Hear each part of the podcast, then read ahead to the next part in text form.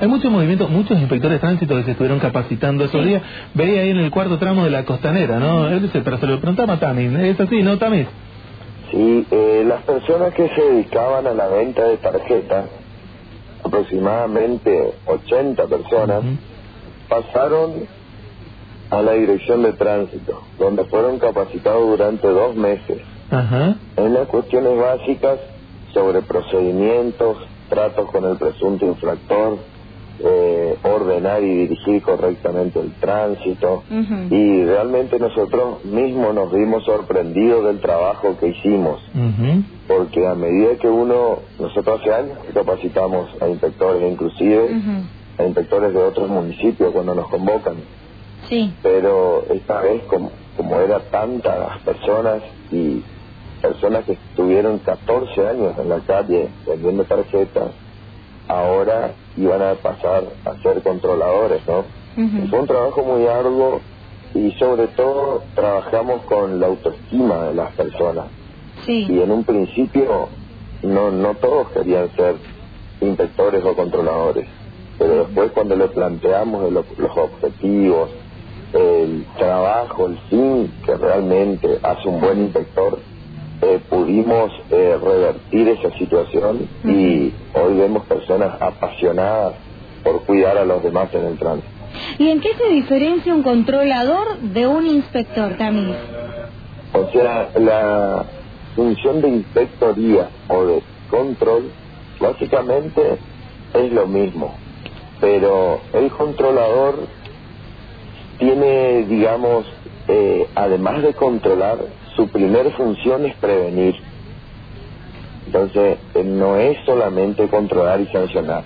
Las funciones o las tareas del inspector es prevenir, informar y por último sancionar. Entonces, eh, eso tiene que ser la base y tiene que estar muy claro eso cuando yo estoy en la calle. Si yo veo un lugar que está señalizado prohibido estacionar, no le voy a dejar que estacione sin advertirle nada para después la hora del acta.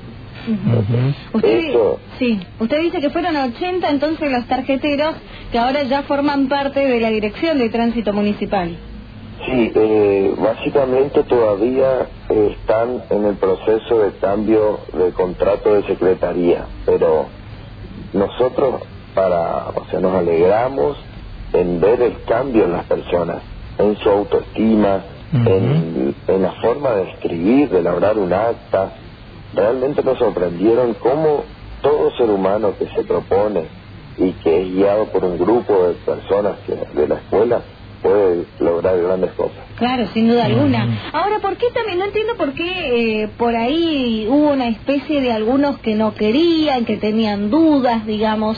Eh, ellos no querían... Pero ¿cómo se conformó, digamos, este grupo de 80 personas? Y porque el sistema de control va a cambiar, mm. ah. electrónico. Ah, muy bien, buen dato. A, ver, contanos un poquito sobre esto, eh, Tami.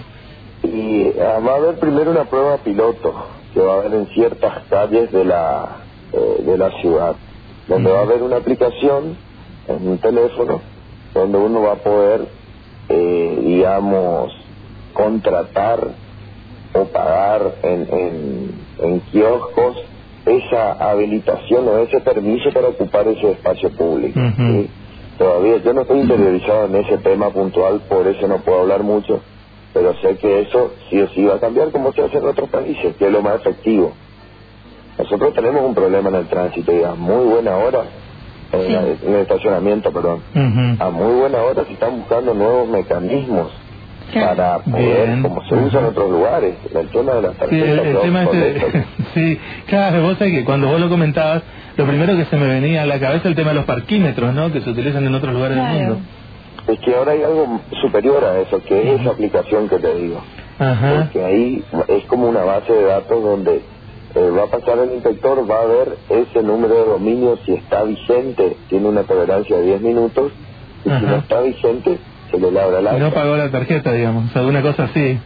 Claro, sí, sí. ¿Y esto estará eh, pegado de alguna manera, tipo calcomanía en los autos? ¿Cómo lo va a leer el inspector? ¿Y por la patente? no, por, eh, no, por la aplicación del teléfono.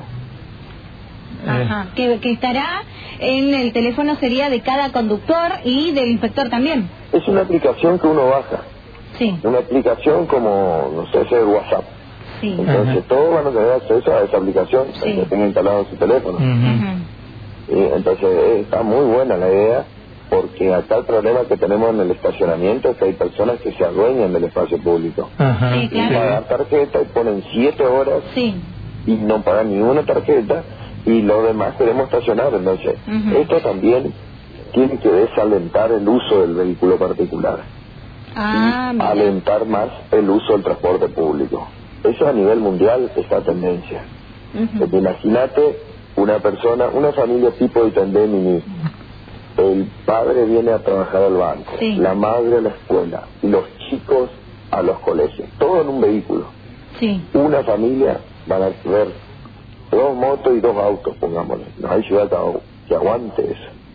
Entonces, todo esto es cuestión para organizarse y desalentar el uso del vehículo particular. Usted dice Para- que esa familia se deje su... Su vehículo y se mueve en colectivo. Exacto. Obvio que hay que corregir ciertas ciertos puntos de ese transporte público, ¿no? Sí. Pero o ir todo en un mismo vehículo, cosa que no se hace. Cosa que hoy en día vemos que van familias, cada uno se va en su móvil y eso no hay ciudad que Ah, bueno, como para... Claro, el, el tránsito. Ordenar un poco el tránsito. En el microcentro. En más el microcentro, sí, donde se junta más, eh, o en los grandes... Donde se generan cuellos de botella, ¿no? Frente a los colegios y demás Sí. que siempre ves congestionado. Sí, sí, sí. Y Sobre todo nuestra ciudad tiene la forma de una península, estamos rodeados de, de- de- del río Paraná. Entonces ingresamos al centro por un lugar y tenemos que salir por el mismo lugar. Ujú. No tenemos una zona de despeje como podría Claro. tener otra ciudad, que, que uno tendría accesos, digamos, laterales, ¿no? Sí, sí. Eh, Entonces es complejo, pero se puede y tenemos que mejorar nuestra ciudad, realmente es hermosa Sí. y estamos adelantados en, en muchas cuestiones y tenemos que seguir en ese camino. No, no, por supuesto, todo lo que sea para ordenar un poco el tránsito. ¿no es cierto? Sirve y bueno, ojalá eh, cuanto antes se consiga este sistema de control electrónico entonces para las tarjetas.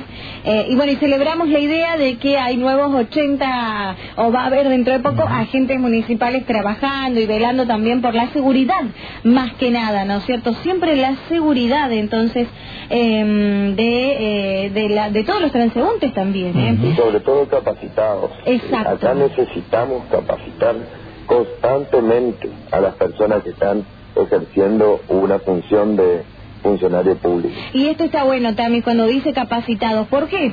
Porque se ha producido, tuvimos una situación en que, bueno, un vecino decía, ¿sabes qué? No entiendo muy bien, porque resulta ser que tengo hecho el débito automático para pagar el seguro, circulo con la tarjetita que me viene en la póliza, Pero me piden la boleta. pero me piden la boleta, dice, del pagado y me retuvieron. Fue motivo para retenerme el carnet. ¿Esto puede pasar Eh, realmente? ¿En qué, claro, ¿en qué momento se le retiene el carnet, Tami? Bien, vamos entonces por parte, en el artículo 72 bis, eso es una modificación de la, lice- de la ley nacional, hay siete motivos por el cual se retiene la licencia de conducir y en el mismo acto se entrega la boleta de citación del inculpado que permite seguir circulando 30 días con ese papelito. Sí, ¿sí? Los siete motivos son no respetar las velocidades máximas y mínimas, Ujú. contramano, sí. no respetar el semáforo, falta de verificación técnica, falta de seguro, falta de casco y alcoholemia. Repito los siete motivos. Sí, Velocidad, contramano, semáforo, falta de verificación técnica, falta de seguro, falta de casco y alcoholemia. En esos siete motivos, cuando yo cometí una infracción que tenga esos siete motivos, me van a retener la licencia vigente bien, y me van a entregar la boleta de citación del inculpado. ¿sí? bien. Eso es una modificación de la ley. Ahora, vamos puntualmente al seguro. También se modificó la ley que yo no necesito circular con el último recibo del pago encima, teniendo la póliza. Por ejemplo, yo tengo la póliza que dice vence en agosto del 2017 y eso ya es suficiente. Un buen inspector o un buen agente de tránsito no me puede exigir, además de eso, el último recibo de pago. Ah, Porque bien. nosotros controlamos la vigencia, no la cobertura. ¿sí? si no pagó va a tener problemas, pero Obvio. eso ya no, no nos incumbe a nosotros. Claro. Por ahí, para todas las personas que están escuchando, tienen que leerle lo que dice atrás de la póliza. Dice, la sola posesión de este comprobante obligatorio será prueba suficiente por lo exigido en el artículo 68. La falta de pago de la prima por parte del conductor no podrá ser aducida por la autoridad de constatación para determinar el incumplimiento de circular. Ujú. Me lo queda de memoria. Eso dice atrás. Entonces, yo me, me cruzo con un agente que no está capacitado, hay que leerle eso. Claro. Bueno, esto Bien. está bueno, porque entonces cuando vuelva a ocurrirnos, o cuando a este vecino que nos mandó el mensaje le pasó esto, no, no, hay que conocer también nosotros como conductores, tenemos que conocer cuáles son, esto, por ejemplo, estos siete motivos. Y quizás si el inspector no sabe o no se acuerda, porque yo creo que cuando capacitamos, capacitamos a todos por igual, digamos, em, bueno, decírselos, ¿no es cierto? Claro. Eh, y en la oportunidad nosotros como trabajadores municipales, bueno, tenemos, nos podemos sacar las dudas, pero hay muchos vecinos que no llegan a sacarse estas dudas. Y que no saben cómo actuar. Exacto, ¿eh? Por eso nosotros hacemos constantemente hincapié en las charlas, pero las charlas que nosotros realizamos son solamente para los principiantes, los que se cambian de categoría y los que vienen de otro municipio. El grueso que tiene licencia en Posadas nunca hizo una charla. El 80% que tiene una licencia en un yo no hice una charla de capacitación. Y les invito por este medio a todos que quieran, pueden ir como oyentes de forma gratuita, dos horas y media, y van a aprender muchísimas cosas. Buenísimo. Primero, lo que es exigible y lo que es recomendable.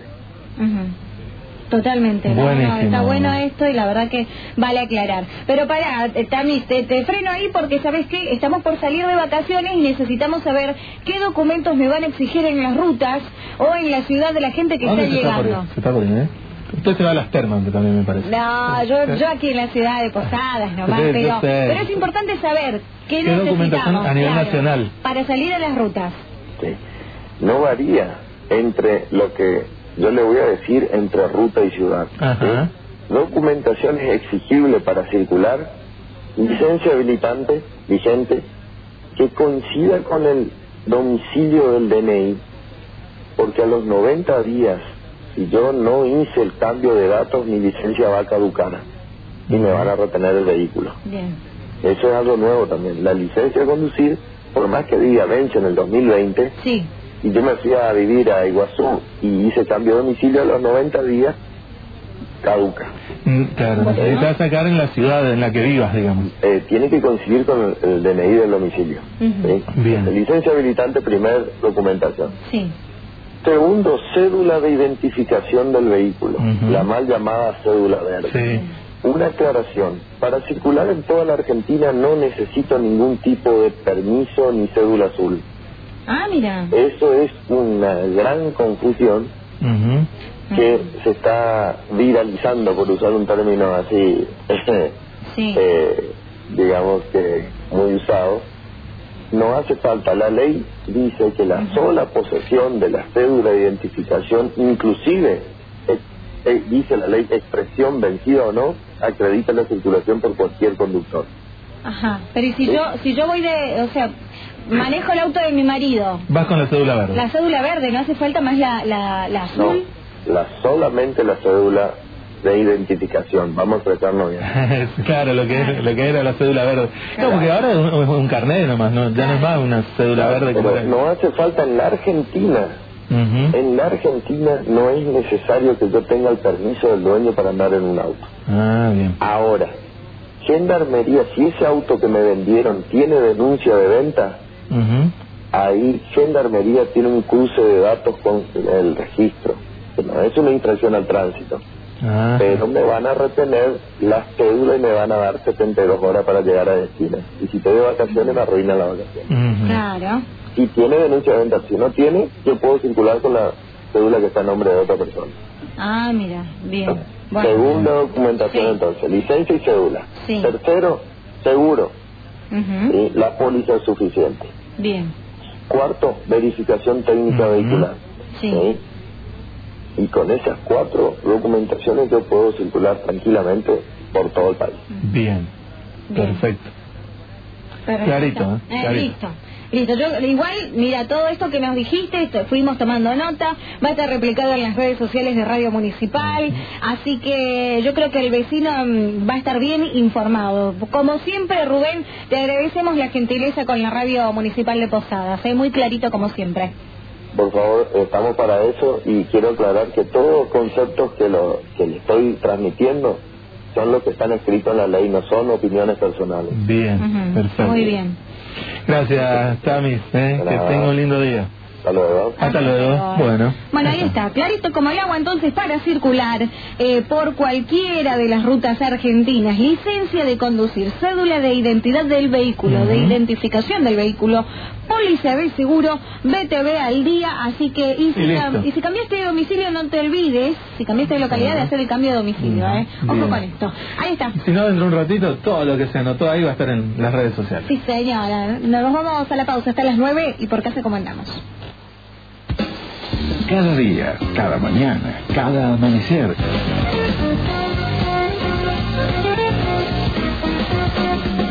Y por casa, ¿cómo andamos? Te acompañamos al despertar.